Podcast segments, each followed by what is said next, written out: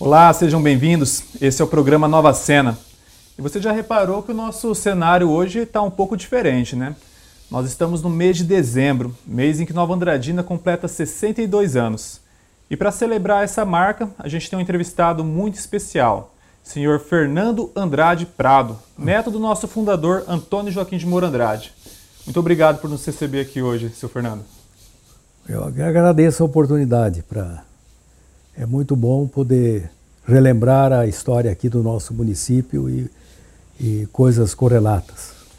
Senhor Fernando, para a gente começar, qual a primeira lembrança que o senhor tem quando as pessoas falam sobre o senhor Antônio Joaquim de Moura Andrade? O que te vem à mente? Bom, eu, eu convivi com ele desde praticamente desde que nasci, porque meus pais, minha mãe que era filha dele, e quando minha mãe se casou, eu. Uh, minha avó, depois de um tempo, mudou para uma casa muito grande em São Paulo e convidou meu, minha mãe para ir residir lá. Eu nasci já nessa, nesse convívio, né, é na, em São Paulo, na capital, na Alameda Santos, número 2224. Não existe mais essa casa Hoje, se não me engano, é o Banco Safra. Tem um. Ou, ou é o Safra ou é o. Ou é o Mercantil. Sim. São Paulo ali. É, a um, fica a 200 metros, a 50 metros da Rua Augusta e 150 metros da Avenida Paulista. De forma que desde pequeno eu já convivia o meu avô, aquela a vida dele não tinha praticamente rotina. Quando ele estava em São Paulo, ele tinha uma sala com aparelhos de rádio, ondas curtas, que ele acordava muito cedo, 5 horas da manhã, ele já ligava o rádio, já estava falando com as fazendas dele, com as propriedades. E cresci nesse meio de aviação e depois já de meu avô pilotava ele mesmo, ele aprendeu a pilotar em 1935, já com 45 anos. E voava muito bem. E sempre, muitas vezes, em voos curtos até a fazenda em Mogi perto de São Paulo, eu até ia, fui muitas vezes com ele pilotando o avião. Mas isso despertou em mim aquele, aquela vontade pela talvez eu tenha esse, esse pendor, esse dom para aviação também. Mas essas são as, as reminiscências que eu, que eu levo. Era um homem que não parava, sempre realizando. E já quando rapaz, eu ouvi ele dizer que ele podia, em vez de entrar pelo sertão adentro, naquela época muitos dos lugares que ele foi desbravando, ainda era considerado sertão. Ele diz que muita gente dizia, por que você, Andrade, vai lá pegar malária? Ele pegou duas malárias aqui. Nossa. Ele disse, olha, eu poderia já investir aqui em São Paulo, na Bolsa de Valores, com prédios aqui. Mas eu acho que nós temos de fazer alguma coisa socialmente, deixar alguma coisa realizada. Na realidade, é, em termos sociais, foram três colonizações que ele fez e fora o, o comércio e a indústria. Né? Então foi isso aí. E para quem não sabe, Antônio Joaquim de Moura Andrade, como o senhor Fernando mencionou, ele foi o rei do gado, mas também foi aviador. E deu para a gente ver nessa sua história que ele influenciou muito também na sua opção pela aviação. Mas o senhor também é formado em Direito. Como que aconteceu isso? Não, eu, eu já com 17 anos, eu já fiz meu primeiro voo solo aqui na Fazenda Primavera. Voei um avião de quatro lugares que tinha aí. E o meu professor, quando eu ia com meu avô do lado direito, ele me deixava pegar um pouco. Mas meu professor, na realidade, era um dos pilotos que era foi contratado por ele na década de 30 ainda, e que era um suíço chamado Jean Bernard, e, e que me, me solou Fiz o primeiro voo solo lá na Fazenda Primavera. Depois eu não tinha. Na época não existia idade mínima para você tirar licença. Mas eu, eu estudava em São Paulo, morava em São Paulo, vim aqui nas férias. Aí para poder tirar a licença precisaria de, uma, de um atestado formal de algum aeroclube, alguma escola. Aí eu fiz a, as horas que faltavam na Escola de Aeronáutica São Paulo, que era particular do Dr. Raul Leme Monteiro, e lá consegui minha licença de voo. Mas sempre voei. Entrei na Faculdade de Direito no Mackenzie, em 1966 eu fiz o primeiro ano, mas não me formei. Porque eu estava mais voando sempre e sempre atropelado pelo, pela aviação que eu consegui, a duras penas, cheguei até o quinto ano, mas não me formei, porque tive uma oportunidade de voar para os padres missionários em Roraima e, e no Acre, e lá fui. Não colei grau e acabei com essa, com essa eu, eu considero essa mácula que sempre eh, me, me incomodava isso. Quando mudei para cá, eu fiz vestibular de novo na UNOeste, com 48 anos, e tirei a certidão das matérias que eu havia feito no, no Mackenzie, em São Paulo, e em dois anos me encaixaram nos, em alguns horários de algumas matérias que faltavam e eu acabei fazendo aí no Oeste. Mas somente colei grau, depois não, nunca advoguei, não cheguei a advogar. Mas é, é essa a síntese. O senhor Moro Andrade, eu esqueci até de mencionar, ele foi junto com a Assis Chateaubriand os responsáveis pelo pioneirismo da aviação no Brasil. Né? É, na época o governador de São Paulo era o Ademar de Barros, que também foi um dos que incentivou demais. Eles compravam avião e aviões e doavam para os aeroclubes, formavam os aeroclubes. Eu tenho fotografias do, do meu avô, às vezes o Ademar de Barros junto também, algumas, com o padre da localidade, às vezes até o bispo, quando a cidade era grande, batizando o avião, que era atrás está escrito é, avião doado ao aeroclube de tal cidade. E isso foi feito. E meu avô fez uma sociedade com o presidente da companhia de estrada de ferro Sorocabana, que era o, na época, Coronel Marinho Lutz, depois General Marinho Lutz. E eles fizeram uma empresa chamada Andrade Lutz Andrade Companhia que importavam aviões dos Estados Unidos, que vinham desmontados, montavam em São Paulo, no, no Campo de Marte, no começo no Campo de Congonhas, depois, quando foi feito o Campo de Marte, no Campo de Marte, formavam e vendiam aos, aos fazendeiros. Aqui no estado de Mato Grosso do Sul, vários deles. O, o senhor é, Aires Pereira, o outro, o seu Etalívio Pereira Martins. Uh, o seu Etalívio Pereira Martins é família tradicional aqui do estado. Ele era cunhado do seu Italívio Coelho, tio do seu Lúdio Coelho. Sim.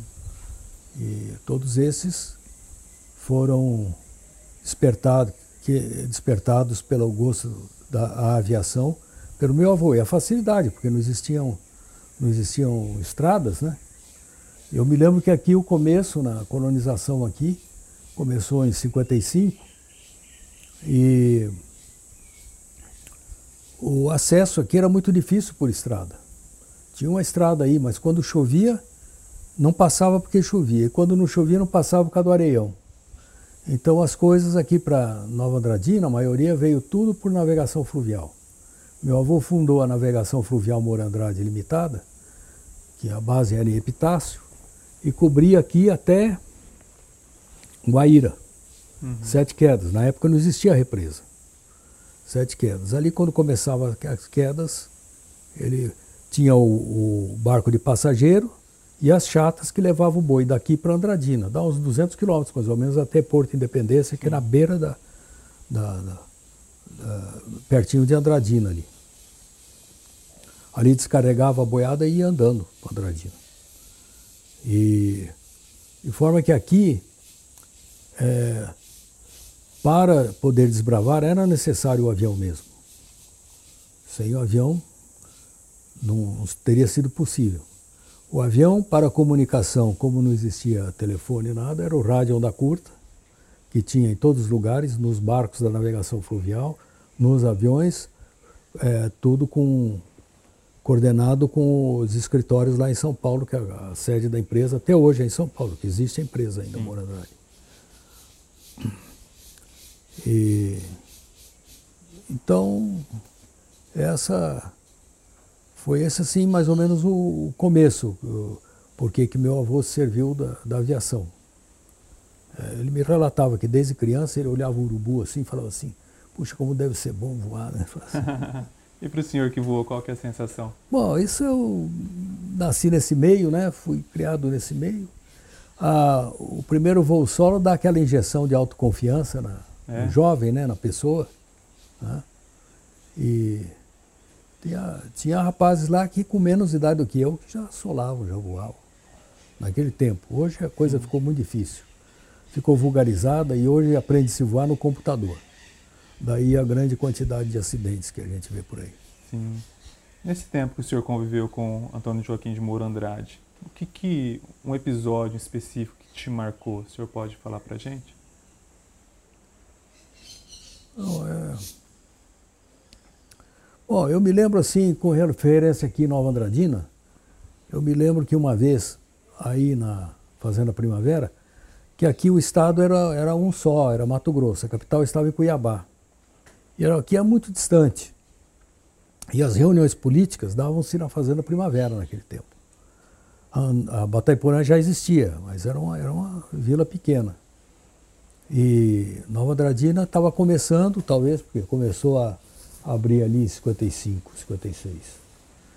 A primeira estrada que ele fez foi de, do Porto da, da Fazenda Primavera para a Fazenda Baile. Que a Fazenda Baile ele comprou depois. Primeiro ele adquiriu lá onde é a Fazenda Primavera. Era através do, alguns corretores, um deles era o seu Peri Martins, que seria talvez primo do Dr. Wilson Barbosa Martins. Ex-governador, né? É. E o, e o seu Enio tinha uma área lá também, mas era uma, ali havia uma empresa já formada, que era a Companhia Melhoramentos do Sul de Mato Grosso, uma coisa assim, do sul do estado, algum nome assim.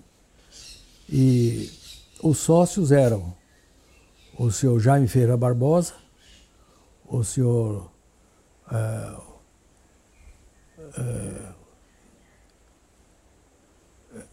é o Etalívio Pereira Martins e o, o seu Túlio Garcia de Souza.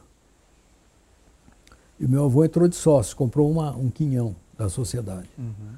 Mas meu avô queria colonizar e eles não tinham ideia de colonizar, queriam vender. Aí meu, foram vendendo, meu avô ficou, no final, proprietário único. Mas aqui não existia terra devoluta, como muita gente fala. Ah, veio aqui, jogava marco de avião, já vi muita gente dizendo isso. Sim. Isso não existiu. Foi tudo comprado a preço de mercado. Existem as escrituras dos registros do cartório. A preço de mercado. Tal como foi em Andradina também. Sim. E aí meu avô começou a desenvolver a Fazenda Primavera e fez ali logo uma leiteria, já uma serraria e uma leiteria. Ali começou a fabricar queijo e manteiga. Foi quando meu avô trouxe a família dos Teodoro, dos, do, do, do, Durval Andrade, o Deco, foi prefeito aqui. Ele veio, vieram ali do sul de Minas, daquela região São João del Rei, Ibituruna, por ali, que eram pessoas já afeitas a, a, ao processo de, de, de laticínios de tirar leite, etc. E, tal. e ali na Fazenda Primavera houve uma grande fábrica de queijo e manteiga na época, que vendia, tinha câmara fria, lá tinha energia própria, né? e câmara fria e vendia o, o produto na, no varejo de São Paulo. Mas eu me lembro que numa dessas, respondendo a sua pergunta sim, sim. explicitamente, que numa dessas reuniões um, um desses que estavam lá na Fazenda Primavera disse para ele, senhor Andrade, mas o senhor vai fazer uma cidade ali, naquele espigão, que não tem nada lá? O senhor tem aqui essa Bahia aqui, esse Rio Bahia, essa Rio Paraná, o Rio Samambaia, isso é uma coisa maravilhosa para turismo. O senhor tinha de fazer aqui a cidade. Ele disse, eu não faço cidade para turismo, eu faço cidade para trabalho. Toda cidade feita, é, desenvolvida na beira do rio, não vai para frente, porque ela passa a ter população flutuante e as pessoas que vêm são para se divertir, quando vão embora levam tudo, só larga o lixo para trás. Então eu quero, quem for para Nova Andradina, nós vamos atrair investidores, são pessoas que querem trabalhar. E a previsão deles estava certa. E depois, mais tarde, no, quando ele apresentou uma planta, que no começo chamava-se Cidade do Baile, Sim. depois mudaram para Cidade de Nova Andradina, ele apresentou a planta, que é a primeira que foi feita pelo senhor Mário Tsuji. Ele apresentou a planta e disse assim: Olha, eu deixei muitas praças aqui. Veja a quantidade de praça. Andradina, eu deixei praça, mas acho que não deixei suficiente. Então estou fazendo mais praças aqui na Andradina. Mas você veja, hoje muitas delas já foram loteadas pelo poder público. Sim, sim. Já não existem mais. E elas estão encolhendo, fazem estacionamento e fazem porque quando deveria ter praça. Porque a praça é que é a, a base do urbanismo, onde você tem área verde. Eles derrubam a área verde para fazer coisas de concreto. Isso, no meu entender, é completamente equivocado. É? E a terceira, a terceira coisa que ele preconizava, e chegou a fazer mesmo, é que ele queria deixar uns dois mil alqueires de mata lá na Fazenda Primavera, Mata Atlântica. Porque ele dizia, eu quero deixar uma área é, intocada porque futuramente não teremos mais matas. Caramba, já tinha e, essa visão. É, e nós temos de derrubar, as pessoas derrubam para fazer pastagem e tal, mas futuramente uma área de mata pode ser uma reserva ecológica e pode ser. Mas isso não adiantou nada, porque quando eu cheguei aqui ainda tinha esse pedaço de mata. Mas ali foi onde entrou com a ameaça do sem terra. Os Teixeira acabaram adquirindo, nós tínhamos de vender porque o sem terra o INCRA ameaçava, dizendo que era área improdutiva. Então tivemos de acelerar o processo de colonização, entraram sem terra e depois o, o, entraram os, os Teixeira, que eram empreendedores, plantaram algodão ali, e depois os sem terra entraram ali, que é o assentamento lá. Uhum. Não é? Não sei se foi bom ou ruim, mas enfim, é o que aconteceu. Sim, muito bacana. É. Eu quero ouvir agora um pouco mais a respeito da sua chegada em Nova Andradina, mas antes nós vamos para os nossos comerciais. É 20 segundinhos e a gente já está de volta. Olá, nós estamos de volta e para você que nos acompanha, não se esqueça, se inscreva no nosso canal no YouTube para receber todas as nossas notificações. Marque seus amigos no Facebook e curta a nossa publicação, a nossa página nas redes sociais também. E continuando a nossa entrevista, seu Fernando, eu quero saber como que foi a sua chegada em Nova Andradina, porque a gente falou muito sobre Nova Andradina, mas a gente ainda não chegou na, na sua vinda para o nosso município. É. A empresa Moura Andrade era uma sociedade anônima. E houve uma assembleia geral em São Paulo, na qual eu fui nomeado diretor. E eu eu fiquei imediatamente, resolvi vir para cá com a intenção de dar uma olhada, ver como é que as coisas estavam, que as coisas não corriam bem. Depois de crises e também crises familiares, etc. Mas cheguei aqui logo percebi que tinha de ficar aqui para resolver o problema. E, e isso aí, com os, os anos que se passaram, eu cheguei em 83, até mais ou menos 91, eu permaneci como sócio da empresa e diretor, sendo que a presidência da empresa o, o, era o outro sócio que está em São Paulo, é o seu Nelson Almeida Andrade, uhum. meu primo, irmão, primo irmão. E Então, ele lá eu aqui, nós conseguimos acertar a posição da empresa. Só que eu, terminado isso, eu resolvi sair da, da sociedade. E saímos numa boa, não, sem problema nenhum. E aí eu fiquei aqui mesmo, porque aqui é mais fácil, gostei do, do lugar, acho que tenho, tive boa perspectiva de trabalho aqui. E aqui estou até hoje. O senhor tem filhos? Tenho um filho é, que mora em Taubaté, que ele é cineasta. Legal. E tenho dois, mais outros dois que eu criei, ajudei a criar, que moram em Curitiba, sendo que o rapaz faleceu no começo do ano. E a moça está com 35 anos, mais ou menos.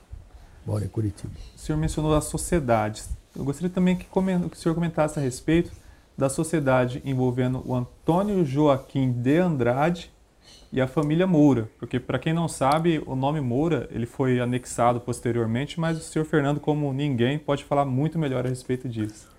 É, aquilo foi.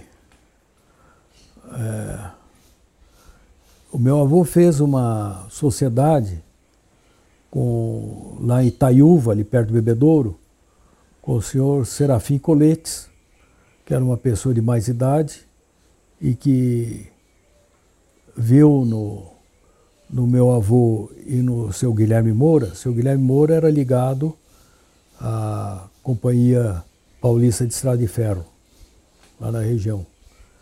E o, o seu Serafim Coletes propôs uma sociedade. Primeiro eles fizeram uma máquina de beneficiar arroz, depois partiram para café. Seu Serafim Coletes era uma pessoa de mais idade, era família Jabuticabal. Sim. Hoje existe dentro da cidade de Jabuticabal o Parque Serafim Coletes, que foi área doada pela família para a comunidade. É uma área grande, com, com é, bem arborizada, etc. E aí a firma, a princípio, chamava-se Coletes, com dois L's, Moura Andrade e companhia.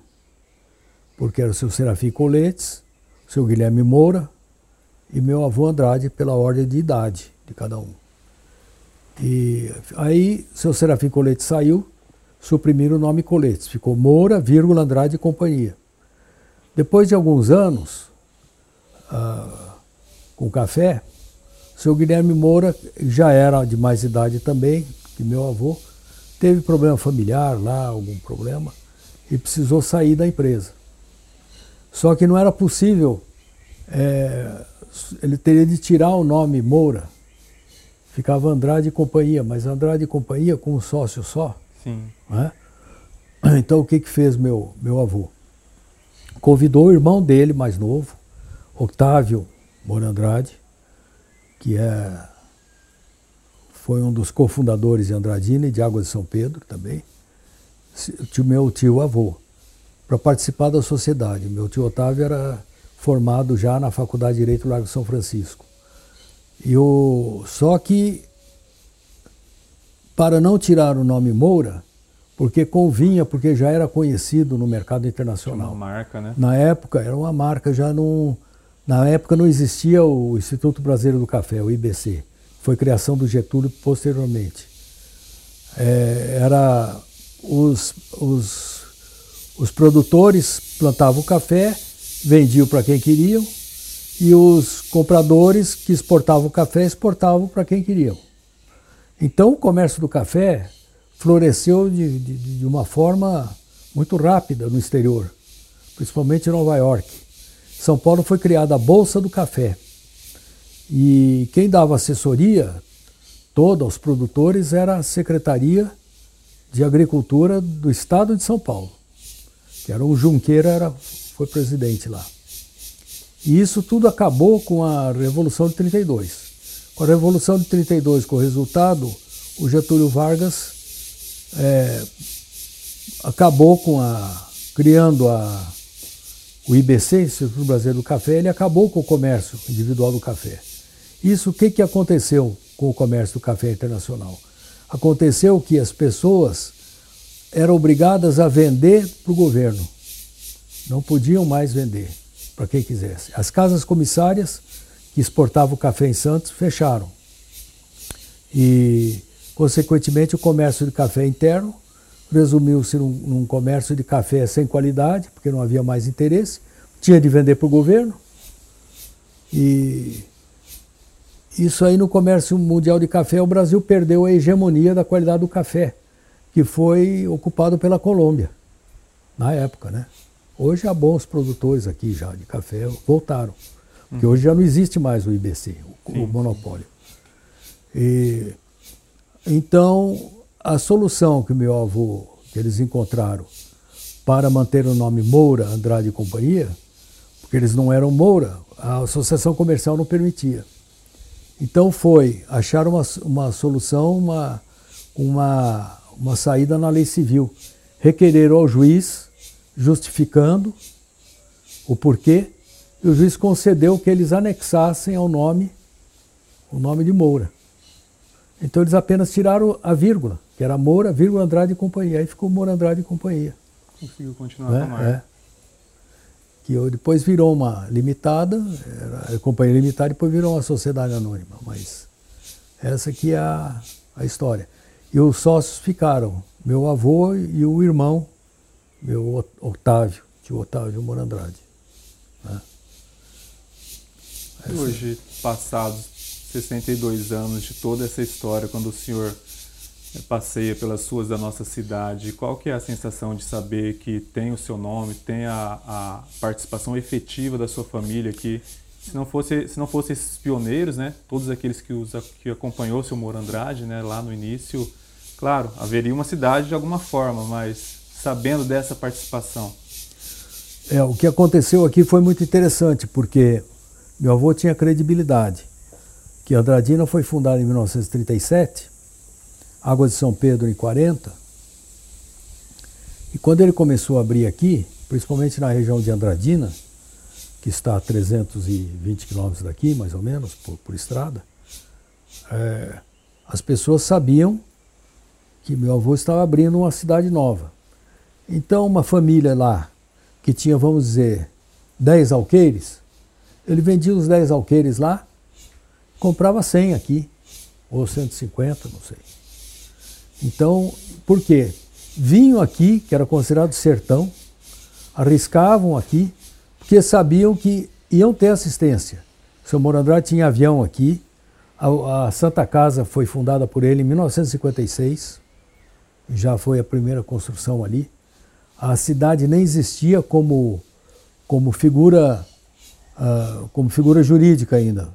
A lei civil que criou a cidade é de 1958. Mas ele já começou a construir aí. Não tinha funcionários para trabalhar, enfermeiras especializadas. As minhas tias trouxeram as irmãs vicentinas para cá.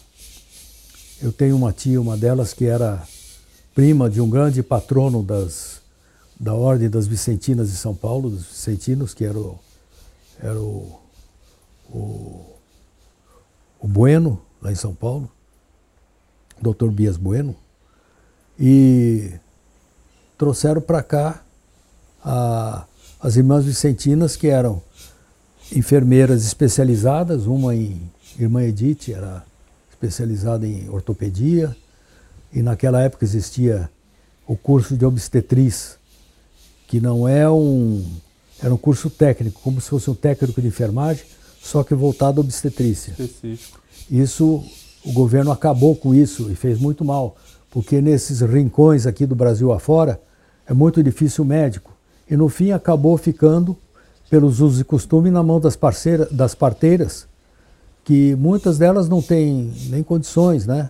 É, são práticas e, e acabou até por resolver o problema de uma, de uma forma ou de outra. Mas na época existia esse curso de obstetriz. Isso foi acabado ainda na década de 70. Uhum. E, e havia as irmãs formadas nisso daí. E que tocavam praticamente aqui o hospital, a parte administrativa também. E o médico, o primeiro médico aqui da região, foi trazido de Andradina pela, pela colonizadora, era o doutor é, Marinho, é, doutor fugiu o nome.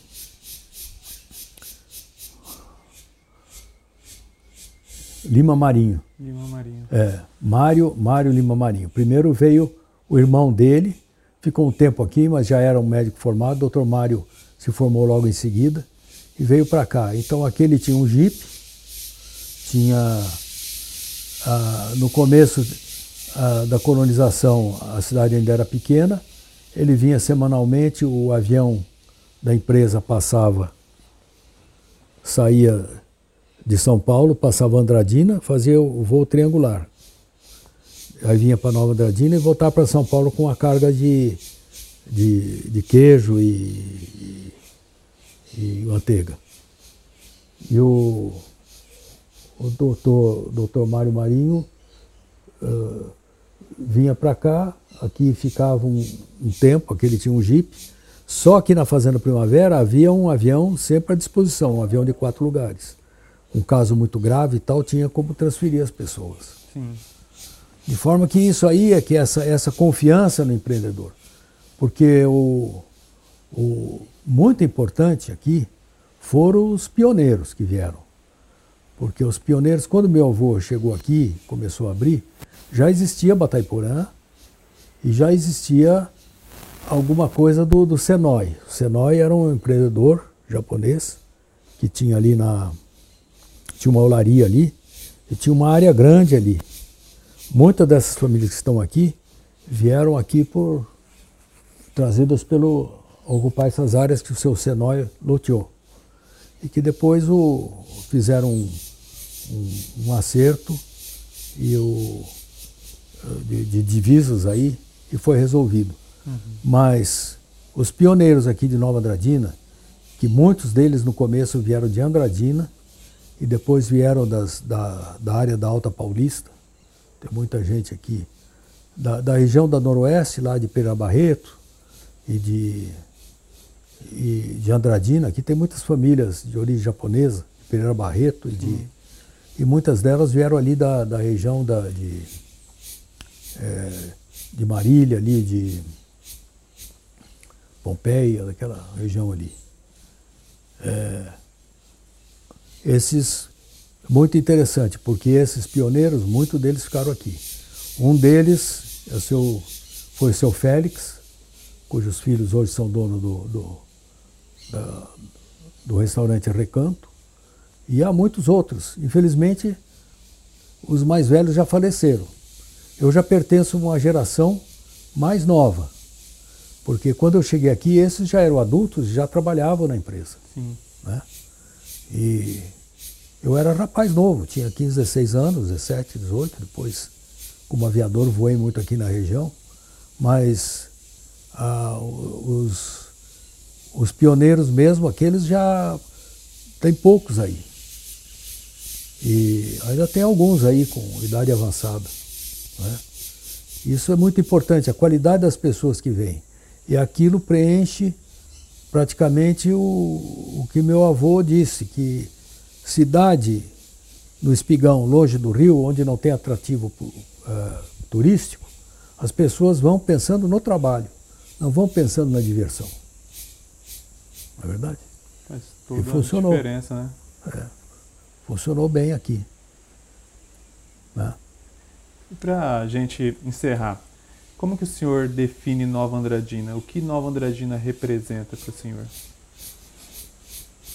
Eu acho que ela está numa posição estratégica, porque é a união dos três estados aqui. Haja vista as pessoas que têm vindo ultimamente para cá com capital, e foram três fases, né? A primeira foi dos trabalhadores que vieram, as pessoas que da lavoura, da agricultura que vieram, mas não tinha mão de obra. Meu avô trouxe muita gente do, do Nordeste, principalmente da Bahia. Sim. Vieram de avião é, para cá para trabalhar. Eram pessoas que procuravam o trabalho. E até hoje tem, as pessoas estão aí. E depois veio a segunda fase desses fazendeiros de fora daqui que compravam áreas grandes. E não moravam aqui, mas deixavam o, preposto aqui. Mas eram pessoas que tinham muito dinheiro, tinham empresas em São Paulo e outras fazendas em outros lugares. Então eles moravam fora daqui, talvez nas capitais, porém no dia da folha de pagamento, o dinheiro vinha pelo banco. Então não desaquecia. Nas crises, não dependia muito da, daquela economia local. Não é? E a terceira fase é esta agora, que estamos vivendo, que é a fase do comércio e a expansão tremenda de um comércio de alta qualidade e de jovens que vêm, às vezes recém-casados, que vêm para tentando uma forma de comércio já moderna, já fazendo lojas bonitas com, com vidro, envidraçados, etc. É só ver a quantidade de profissionais liberais que tem aqui, de advogados. O senhor pega a quantidade de advogado que tem aqui ou, e que tem na Viraí, por exemplo, é muito grande, aqui é muito maior. Sim. É pela localização da cidade. E nós tivemos sorte de que não é perto do grande, do grande centro. Porque Dourados está a quase 200 quilômetros. Maringá, 260. Campo Grande também, 260. Campo Grande, ah, 320. É Maringá e é, Três Lagoas, 300. Então, aqui tem de convergir tudo, não é? Essa foi a, a grande, pode-se dizer, não sei se foi sorte ou a sorte aliada com a, com a visão do futuro. Meu avô tinha uma visão é, muito além do seu tempo. Né? E você veja que ele, ele fez Nova Andradina em 37, Águas de São Pedro, juntamente com o irmão dele, o, meu tio Otávio, que quando fez Andradina também participou da fundação, foi talvez o cofundador. Já em 58 ele já tinha separado a sociedade com o irmão. Aqui ele, aqui em Nova Andradina não houve uma fundação formal como Andradina, que houve uma missa campal, uma solenidade. Aqui não houve. Houve o desenvolvimento da colonizadora e pode-se dizer que o cofundador, de fato, de Nova Andradina foi meu tio Luiz Soares Andrade. Porque meu tio Luiz é o que vinha aqui, era o gerente aqui, geral, e ele foi o primeiro prefeito nomeado pelo governador Ponce Arruda. E de forma que Nova Andradina deve muito a esse meu tio Luiz, já falecido, né? Sim, sim.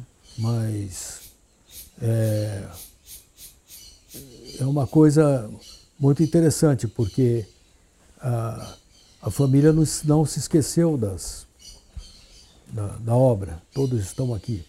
Não é como, uma, como algumas cidades que você vai aí, não existe mais a memória, né? Sim, é verdade. Muito embora aqui, durante muitos anos, as pessoas não, não davam muita bola. Primeiro porque os que estavam antigos aqui já sabiam da história.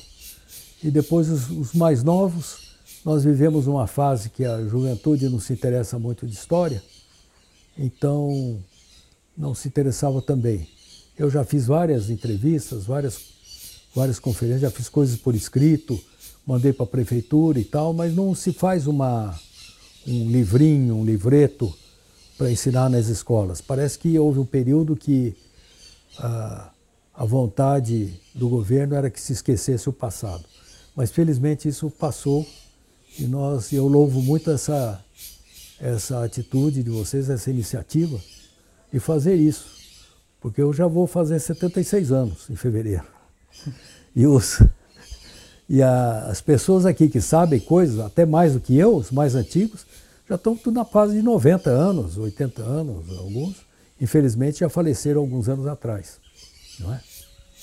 Então é isso. Esse resgate é imprescindível até é. para a gente se, se, se, entender como sociedade, né? É.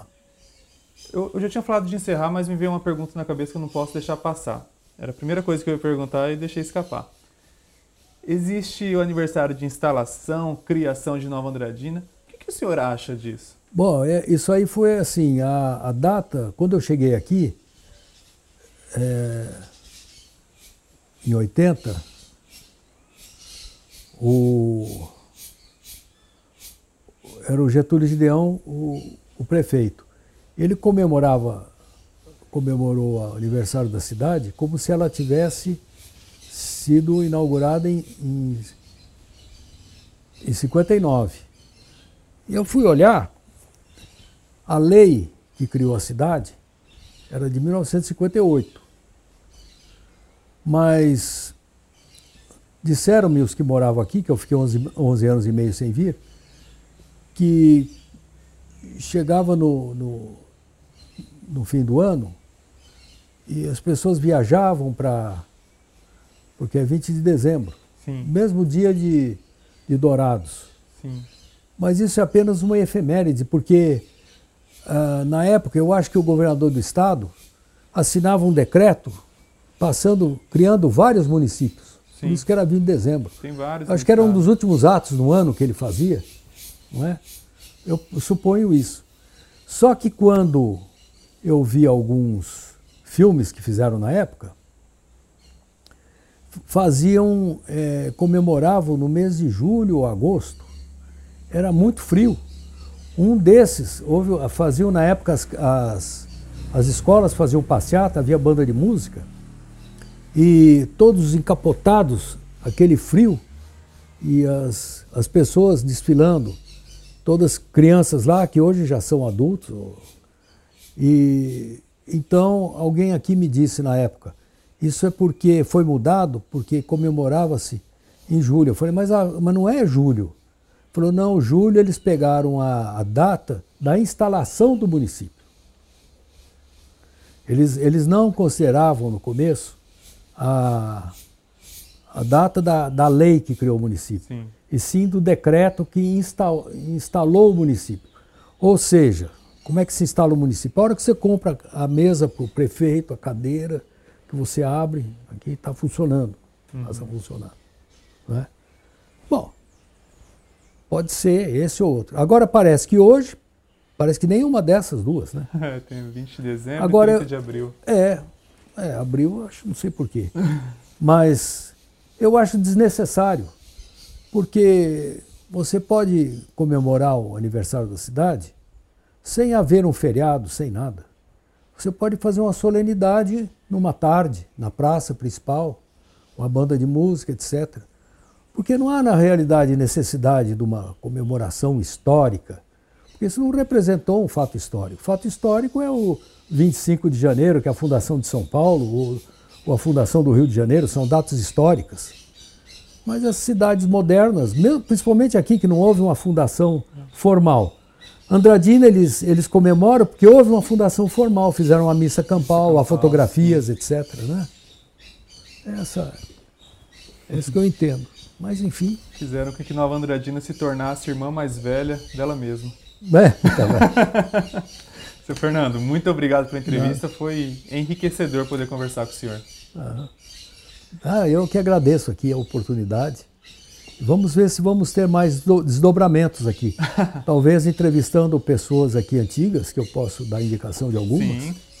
Nós possamos enriquecer mais, fazer alguns outros capítulos, não é verdade? Com certeza. E depois no final, se quiser entrar mais especificamente em datas, em em acontecimentos, também eu posso, não me lembro agora de cabeça, ficaria muito extenso no momento, Sim. né?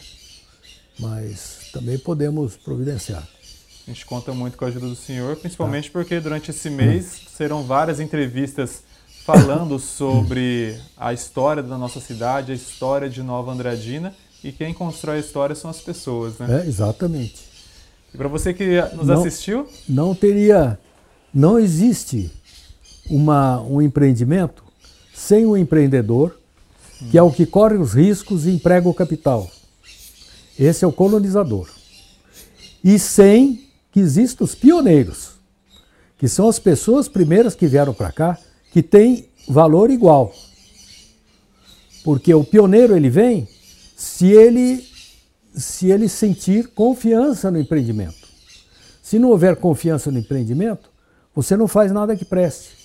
Você vai trazer pessoas aventureiras de segunda categoria. Basta, não precisamos mencionar exemplos, nominando as coisas, mas é só fazer uma comparação com cidades que não houve um empreendedor responsável, que não vão para frente, ou que houve um empreendimento só com a finalidade de ganhar uns parcos cruzeiros e se ressarcir da, da, daquilo, e, e largou a coisa por si, que aqui não foi assim. Sim. Não é verdade? Com certeza. É. Então nós devemos aos. Uh, a história deve aos colonizadores, foram os que correram risco, empregaram dinheiro e deram infraestrutura. E os pioneiros, que são as primeiras famílias, as pessoas que vieram para cá. Não é? Os pioneiros, há 20 anos atrás, eram aqueles da década de 60. Hoje, talvez esses daqui de hoje, daqui meio século, vão ser considerados pioneiros também. Sim. É? Mas a cidade já está, já está estruturada, não é verdade? Com certeza.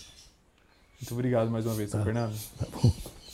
E para você que gostou da nossa entrevista, ela vai continuar disponível no site novaandradina.ms. Ela também vai ser veiculada no nosso podcast no Spotify e também está disponível em outros agregadores de podcast. Todos os links você encontra no site novaandradina.ms. Até a próxima semana, até a nossa próxima história.